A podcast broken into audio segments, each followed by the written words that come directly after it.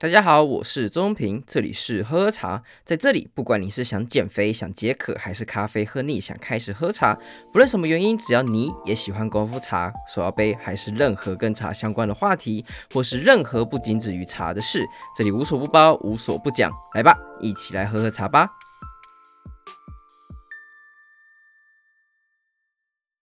好，大家好，我是中平，这里是喝喝茶。我们这次邀请到是甜美茶园第四代的传人翁志源翁先生，请翁志源跟我们打个招呼。嗯，大家好，我是甜美茶园翁志源。你好，哎，想请问一下，还是得先问第一个问题：甜美茶园它的背景，还有它是什么样的一个组织跟公司呢？嗯，甜美茶园它其实是我跟我姐在一四年的时候。所创的一个品牌名称，然后它主要是用我爸跟我妈的名字，我爸叫翁永田，我妈叫黄美丽，嗯、对，就用他的名字来做个结合，然后创出了甜美茶园，嗯，这个品牌出来。嗯、那我是回来承接，算是第四代制茶第四代，传承我父母的经验这样子。因为我在呃爬出您的资料的时候，发现您是机电类的背景，是，然后现在又决定回乡制茶。我知道，其实很多有些二代他们也是，或是好几四代像您一样，或者是好几代，他们也是愿意回来做茶，但是本身都不是，甚至说从小对茶是没有兴趣的。您也是这样子的历程回来的吗？还是说其实你们家其实有在帮您规划是要让你回来的呢？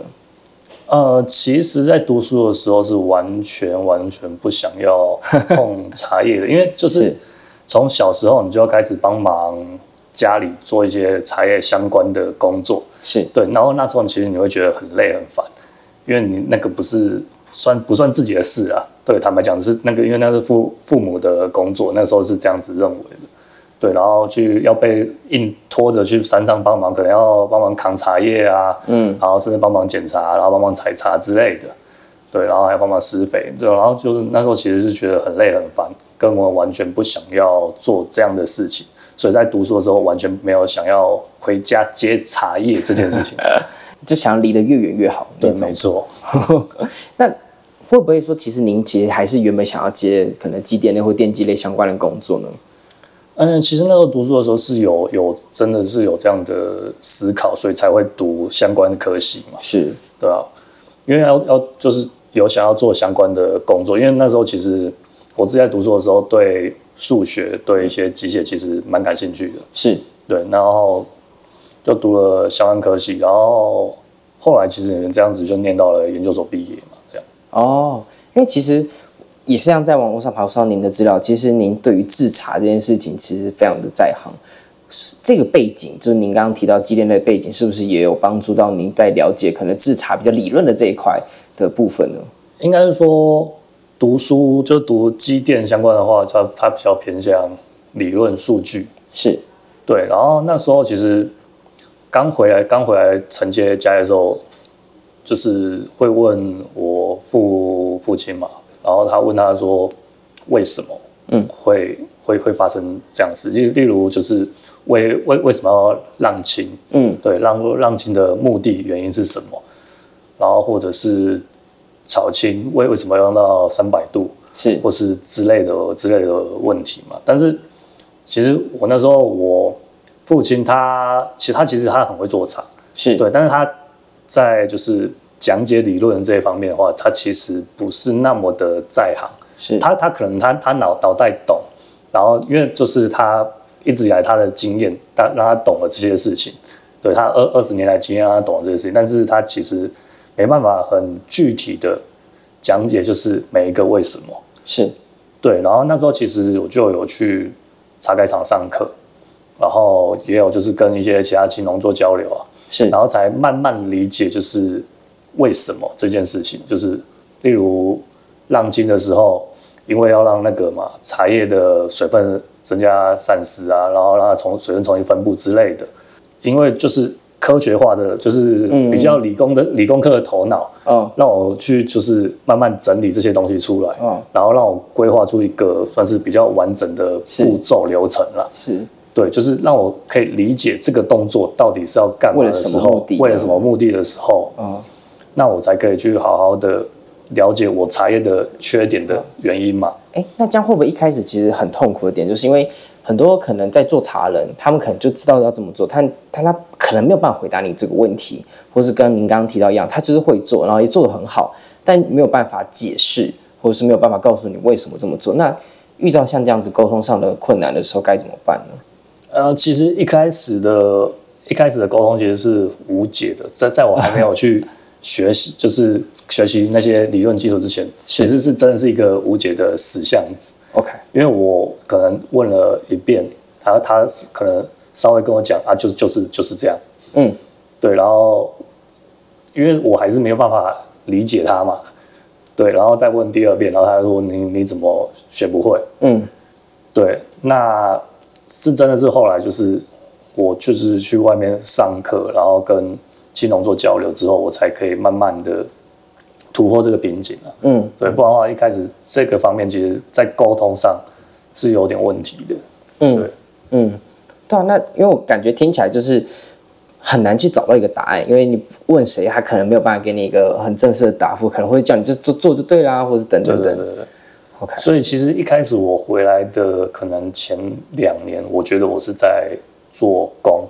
哦。对，我不是在做菜，我只在做一个工人。是。就是我父母叫我做什么，那我就做。OK。对，比较比较偏向是这个角色。是。对。是。哦，因为现在我知道您现在是平林。大概大部分茶苗的供应商可以这样形容吗？嗯，是，就是我们家有有扦插一些茶苗这样子。是，哎，它是什么概念？因为呃，对我们来讲，可能在茶园就是看到茶树嘛。那茶苗供应是指说去提供给想要种茶的茶农的茶树的植栽的种子吗？还是它的？呃，就是呃，我们提供的是就是茶农要种植的新苗了，是对一年生的新苗。对，然后那个茶苗的，就是来源自，就是我们去，就是剪茶树的枝条去做扦插。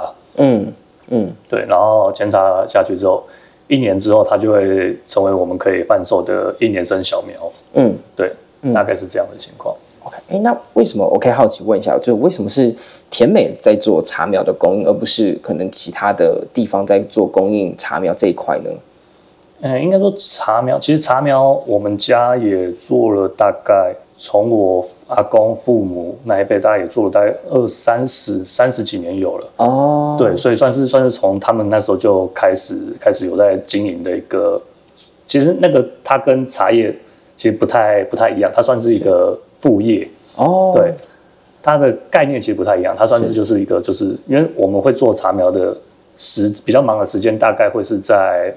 十一月到二月这段时间，就这段时间要做扦插，哦，然后跟种植，然后还有就是把把茶苗给别人。对，那这一段时间刚好是我们比较农闲的时间。对，对，就是我们农闲休息的时间来做茶苗，哦，大概是这个概念。哦，很聪明哎。对，是再多一个在冷那个比较淡季的时候，可以多增加一点收入。对对对对对，大概是这样的概念。茶苗，所以有点像是你们自己种出的茶树，然后茶苗扦插之后，然后卖给其他人。对对对，OK，那哦，所以是不是因为您的品质，或者说在茶园管理上面有什么独特的地方？不然我相信这里茶农厉害制茶事业应该有很多。嗯，那他们为什么会想要来找甜美的茶苗呢？我们就是比较久经营下来之后，其实我们对就是茶苗的照顾会相对来说有一定的品质在啊。哦，了解。对，然后就是。就是口碑相相传嘛，就一个传一个，就说他们他们茶苗好像还可以这样子哦。对，讲的很保守还可以，其实做的很好。就我相信很多大部分品类都是透过甜美来供应茶苗的。那请问是不只是呃清新乌龙吧？应该金萱是各式各样的茶苗，是透过呃农民他们要求说我想要什么样的茶种，然后您就是在前一年就准备好吗？还是说其实你们现在已经可以立即的供应茶苗给当地的茶农了？呃，像我们就是我们比较常听到的就是清新乌龙跟金萱这两个品种，是是，对。那这两个品种的话，我们就是会先就是准备好，会先会会先准备好，因为这个是比较比较多人要的品种，哦、对，热门。那对对比较热门的款款项，然后像一些比较就是比较冷门的品种，像有一些什么铁观音啊、白毛猴，或是嗯。那个大曼种之类的这些品种，那它可能就是需要就是茶农就是前一年就先跟我们说好，哦那我们会帮他来做扦插这个动作。了解，对，了解。哦，那听起来大部分茶农也没有办法说，哦，我今年想要种东方美人，做东方美人的茶，然后我今年就做，因为没有茶，没有茶种啊，就可能还要再两养个两三年。对，通常会是这种。了解。哎，那这样子，我其实其实，在我们访问很多不同的茶农，还有不同的生产端的时候。其实茶园管理这一块一直都是他们很在乎，而且很说是头痛啦，因为其实非常重要，它简直就是根源这件事情。呃，您可以跟我们聊聊，就是有关于您茶叶、茶园、茶园管理这一块的呃的一些技巧或者一些想法吗？嗯，茶园管理其实我认为就是应该说茶园管理这两三年来遇到一个很大的挑挑战，就是天气的挑战。是。对，然后那我们在其实平林这个部分，呃，像去年就很，去年跟前年都有遇到一次蛮严重的干旱，是对，然后但是干旱的天气挑战的话，其实我们现在的状态比较无解一点，是因为像有一些地方它是水源，呃，比较没办法到达的地方，在没有办法到达的地方，其实我们就要想办法，就是让它尽量的保水嘛，做一些保水的措施。那像我知道有些人有盖土豆壳，嗯，对，然后或者是做一些可能草生栽培、植生栽培之类的事情，就是让土地尽量保水，因为我们没办法去做浇水动作。对。对，所以这这其实有有一点讽刺，我们身为就是多雨的国家，翡翠水库的啊根源地啊，对集水区，但是我们没有没有水可以去做浇水灌溉的动作，是确实有一点矛盾呢。对对对。那这样子，所以因为我知道这样缺水，其实开始在台湾有点变常态了。是对，然后在平林就已经是北部的地方，都还是有面临这么严重的一些状况。对，好，然后还有一个，其实我觉得蛮重要的是修剪，修剪这个动作。是，因为其实我们平林其实大部分的茶园你去看，其实有时候会相比中南部的来说比较矮小一点点。嗯。对，然后那我觉得这个可能跟修剪跟留养的概念想法稍微有点关系。嗯，对，因为其实茶树你要健康，它的就是枝条一定要健康。嗯，它才会，你可以把它的枝条想象成水管，是，就是它，因为它是水分运输的水管嘛。对对，当你修剪不正当的不不正常的时候，你的水管就会堵塞。像我们平林其实。之前啊，这几年比较比较多人在做一个东西，叫做台艺。台艺对，就是把茶树整个就是修修到底啊，嗯，对，让它重新生长。这个之前其实我们平比较少人在做，嗯，对，然后也它其实是一个很好预防，应该说它很好对付茶树老化，还有就是对付干旱的一个技巧。是对，因为。当你就是比较干的时候，你然后你茶树又很大，然后又又有点老化的时候，它其实水分的消耗非常多。嗯，然后你把它就是重新就是剪掉，让它重新长的时候，那这个时候它其实它就它其实它可以吐那个稍微撑过那个干旱期，对，因为它的水分消耗没有那么多了。是，是的，哦。那确实就是在各种方式要去挑战对天气。那有有没有可能，就未来极端气候再更大的话，会不会要再想出一些新的方式来对付了？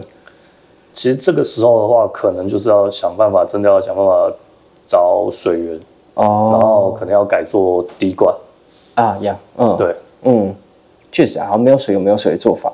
对，哎，那这样子，这样听起来，我们不只是天气有挑战。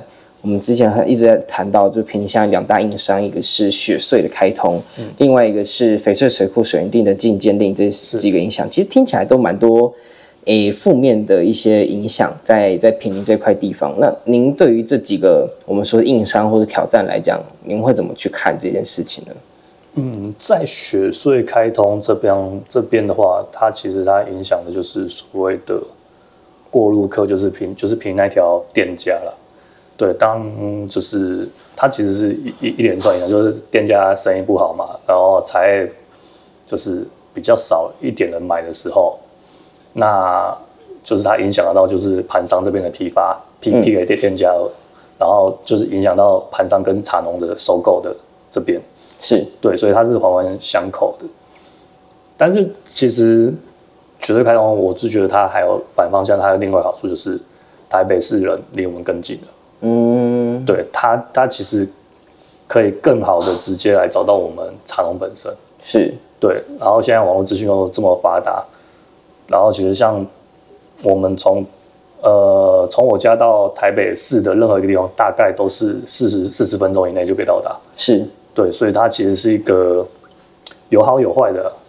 对，嗯，了解。所以对于这件事来讲，您也是保持比较正向的态度。对，因为雪隧开通的便利性是，我是觉得大于就是它带来的负面影响。对它带来的负面影响。了解，了解。哎，所以那您对于可能平林包种或是平林这茶产区，对于这个茶叶的未来性，其实也是相对比较看好的吗？呃，其实它呃，应该说这十年来十几二十年来左右，它其实。有慢慢在下滑的趋势，是。就是以整个包种茶来说，有慢慢在下滑的趋势。是因为我是觉得，呃，虽然它离台北很近，但是台北人却都买所谓的高山茶，嗯，但是这这也跟整个大环境的影响有关系，因为大家开始就是流行所谓的高山茶对。的风气有关系，嗯，对，啊，不然的话，就是可能在大概三十多年前。北包种、南乌龙，这个是知名度是很大的，确实，确实，对。不过现在来讲，确实就是大家在包种茶的挑战是越来越大。我甚至听我们之前的访问人，他们有说，其实包种茶这好几年下来，最挑战的的时刻，可能就是现在了。对，没错，现在现在其实是一个算是存亡的关键点。是，对，因为呃，坦白说就是。它的产量其实是一直在下降的，因为就是做的人真的是越来越少，嗯、这是一个事实。因为从大概二十年前统计、十年前统计跟五年前统计，它的就是种植面积都不断的在下降。是，对，然后甚至二十年到十年那一波好像降了快一半。啊，哇哦，对，那就是因为种植面积越来越少的时候。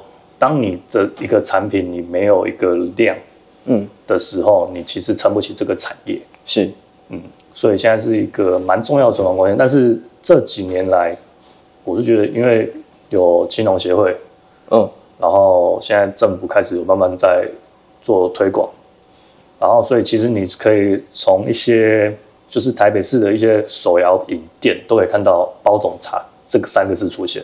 确实，对，那那我觉得有这三个字出现，那先先不管它是不是真，就是用我们平林的本地的茶叶啊，但但我觉得有这三个字出现的话，其实我觉得都会是个正向的影响。嗯，对，至少要让它的名气重新恢复出来。嗯，确实，至少让这商品让大家记住。对对对，了解。因为在跟其中一个访谈者，他们有提到说，哎，如果以他的想法，他反而觉得，哎，坪林人说不定可以。不要，如果你真的想要把这个市场做大化，甚至不一定要待在平林这个地方。嗯，我不太确定这个想法是在你们这边的话，是你会比较保持正向态度，还是觉得其实我跟留平林这件事情对你来讲是很重要的？呃，其实我我算是同意同意这个讲法的，是对，因为其实我们就是在水水库区的限制实在是有一点点多，对，嗯、有点严格。是对，然后那其实你真的要做出霸王茶的风味，你真的不不一定要在这里才可以做出这个风味哦。对，你也可以到那个桃园啊，或者是甚至是直接直接跑到高山茶区去做霸王茶这件事情。嗯，对，了解。那我同同样的问题，会不会就少了一点偏林这边的地方的味道呢？或是这这一块土壤？它所谓的包种茶的味道，会不会就跟你们以后在其他地方做的包种茶会有让你们没有办法忘记的那个味道？风土的味道的话，一定会一定会有差异。是对，这个这个是肯定的。但是就是去其他地方做，其实是可以做出类似的味道。嗯，对，了解了解哦。所以其实也对于这件事情，其实是保持比较开放的态度。对我，因为我觉得就是你要撑起一个产业，你真的必须要有那些产量。嗯，确实确实。所以您我们刚刚提到，其实有关于就是我们刚刚提到的硬伤，呃，还有产量这个部分，确实因为平林因为限电区的关系，然后产地也上也会比较限制，所以如果说想要做出量，想要做出包种茶一个新的一个说是盛世好了，或者比较大的影响力的话。其实，如果在台湾开枝散叶，也是一个不错的选择。对，是了解了解。OK，好，那最后的话，我想再问一下您，就有关于说，哎，未来假设我们抓一个短中长期，五年、十年、十五年、二十年这样子的想法，在您的想象之中，这个短中长期包种茶的未来，我们刚刚提到，可能不一定便宜的，可能是在您您在全国或者是全世界某些地方种茶的一些成果。短中长期下来，您对包总茶它未来的路是怎么去想呢？其实短期的话，我是就是要让就是越来越多人认识包种茶，是我是觉得是一个现在必须要做的事情。那中中中长期目标的话，其实我们当然是希望就是看可不可以就是想办法再回到以前就是北包种南乌龙的那个状态，是对，就是让齐名的感觉，对，让它让它至少有齐名。是的感觉，是对，确实，但其实看起来现在有渐入佳境的一些状况，至少可能会不会在茶青会的努力之下，其实有开始慢慢要往上坡的一种趋势在。呃，我是觉得有，就是它的知名度，包括它这三个字的知名度，它其实慢慢有在，是有在被大家看见，是，嗯，是，所以哦，我相信大部分嗯这个年纪或是有在喝茶的人。其实有时候有空没有事的时候，哎，应该说是没 事有空的时候，应该都可以来平林。因为其实很多茶产区、茶庄或茶呢，都是可以拜访的。像我们这次拜访一系列，包括甜妹，我相信都会有一些呃时候是可以来提早跟您说一声，然后来拜访，来试试看这边的茶，了解了解。好，那呃这边很谢谢我们甜妹，我们翁志远。好，感谢你这次跟我们采访，我们了解到有关茶园、茶园管理啊、茶苗啊，还有就是您对平林包种茶一些想法跟未来的看法。那这次很谢谢您，好，谢谢，谢谢。